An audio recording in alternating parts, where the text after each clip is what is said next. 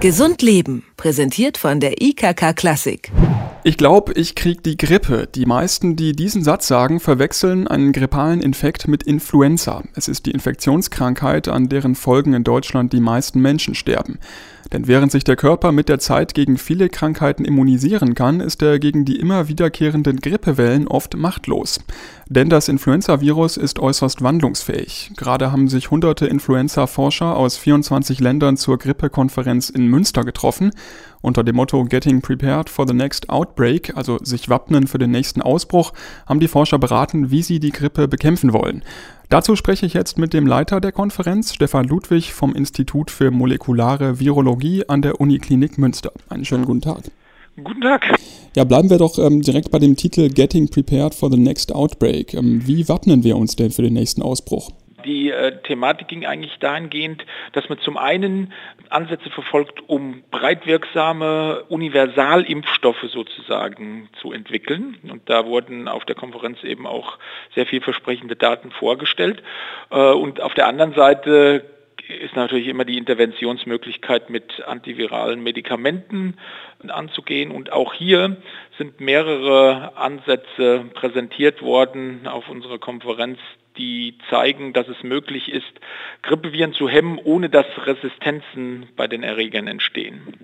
Genau, jetzt haben Sie es schon gesagt, also ein, ein neuer sogenannter Superimpfstoff soll entwickelt werden. Ähm, wie kann denn ein Impfstoff überhaupt gegen alles helfen? Die Impfstoffe, die derzeit im Handel befindlich sind, sind gegen Oberflächenbereiche des Virus gerichtet, die sich sehr, sehr schnell verändern können. Was man versucht, äh, ist nun eine Immunantwort zu erzeugen, die Bereiche des Virus angreifen, die sich nicht sehr schnell verändern können. Man kann sich ja vorstellen, dass beispielsweise Bereiche, wo bestimmte Eiweiße in der Virushülle verankert sind, äh, dass es da strukturell nicht sehr gut zu Veränderungen kommen kann. Und an solchen äh, Angriffspunkten setzen jetzt diese neuen Strategien an.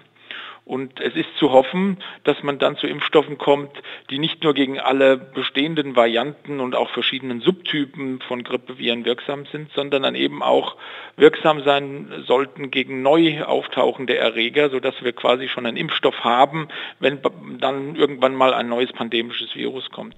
Und wie weit sind Sie mit diesem Impfstoff? Also wir selbst arbeiten da nicht dran, das waren Kollegen äh, aus äh, Belgien, die das hier präsentiert haben. Es gibt weitere Ansätze von Kollegen aus den USA, die ein bisschen andere äh, Strategien verwenden, aber im Grunde geht alles äh, hin in die Richtung, so einen Universalimpfstoff zu entwickeln. Und im Grunde sind die das sogenannte Proof of Principle, also die, die generelle Wirksamkeit des Ansatzes im Tiermodell schon überprüft. Äh, und es hat sich gezeigt, dass das tatsächlich funktioniert. Äh, nun muss das Ganze natürlich durch intensive klinische Prüfungen gehen. Die wollen wir natürlich auch alle als Bürger eines Landes, weil man möchte natürlich möglichst dann mit Impfstoffen versorgt werden, die keine Nebenwirkungen haben und die gut getestet sind. Nehmen wir mal an, dass die Tests alle gut verlaufen. Äh, woran kann die ähm, Einführung dann noch scheitern? Die Einführung kann durchaus noch daran scheitern, dass beispielsweise man keinen Industriepartner findet, der diesen Ansatz weiter verfolgen möchte. Wir haben in den letzten Jahren gesehen, dass sowohl in der Entwicklung antiviraler Medikamente als auch in der Impfstoffentwicklung äh, es eine Seite ist, äh, im Labor neue Strategien zu entwickeln, die wir dann teilweise für sehr, sehr vielversprechend halten. Eine andere Seite der Medaille ist, äh, einen Industriepartner zu finden, der das dann aufgreift und weiterverfolgt. Und hier ist tatsächlich ein Nadelöhr, äh, durch die die Projekte durchkommen müssen. Da kommen dann Fragen natürlich auf, ist eine Investition in eine klinische Weiterentwicklung dann wirklich so gut, dass es hinterher auch die entsprechenden Umsätze gibt und so weiter und so fort.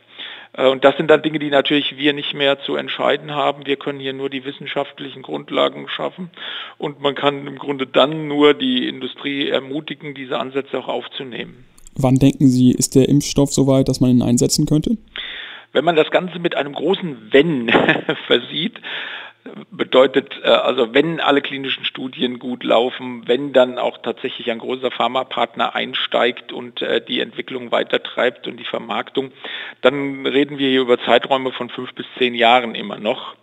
Das hört sich jetzt sehr, sehr lange an, aber wie gesagt, die klinischen Prüfungen solcher neuen Impfstoffe oder Medikamente nehmen sehr viel Zeit in Anspruch und das ist eine Zeit, die man einfach auch äh, dann ansetzen muss, um wirklich sichere Medikamente und Impfstoffe für die klinische Versorgung zu haben. Auf den neuen Superimpfstoff müssen wir ja noch ein paar Jahre warten. Wie gut sind wir denn heute schon vorbereitet? Also die Impfstoffe heutzutage für die saisonale Grippe sind sehr, sehr gut. Ähm, die, sie sind sicher und sie sind auch in den meisten Fällen eben genau passend auf das Virus, was dann kommt. Das Ganze ist natürlich immer eine Sache der Vorhersage. Wir gucken da so ein halbes Jahr vorher so Richtung Asien, was sich denn da so tut, weil meistens die Grippewellen von dort hier nach Europa auf uns zukommen im Winter. Wenn man das aber mit der Situation 2009 vergleicht, da tauchte dann plötzlich ein ganz neuartiger Erreger in Mexiko auf und die äh, Welle schwappte von der anderen Seite äh, des, des Ozeans auf uns zu. Äh, und dagegen hat dann natürlich kein saisonaler Impfstoff geholfen. Aber die saisonale Grippe, die sogenannten Drift-Varianten, die Jahr für Jahr auf uns zukommen, dagegen ist die Impfung schon sehr, sehr wirksam. Das sagt Stefan Ludwig. Er leitet das Grippe-Forschungsinstitut an der Universität Münster. Human- und Veterinärmediziner entwickeln nämlich einen Superimpfstoff gegen Influenza. Vielen Dank für das Gespräch. Ich danke auch. Wieder. Gesund Leben, präsentiert von der IKK Klassik, gibt es auch zum Nachhören als Podcast.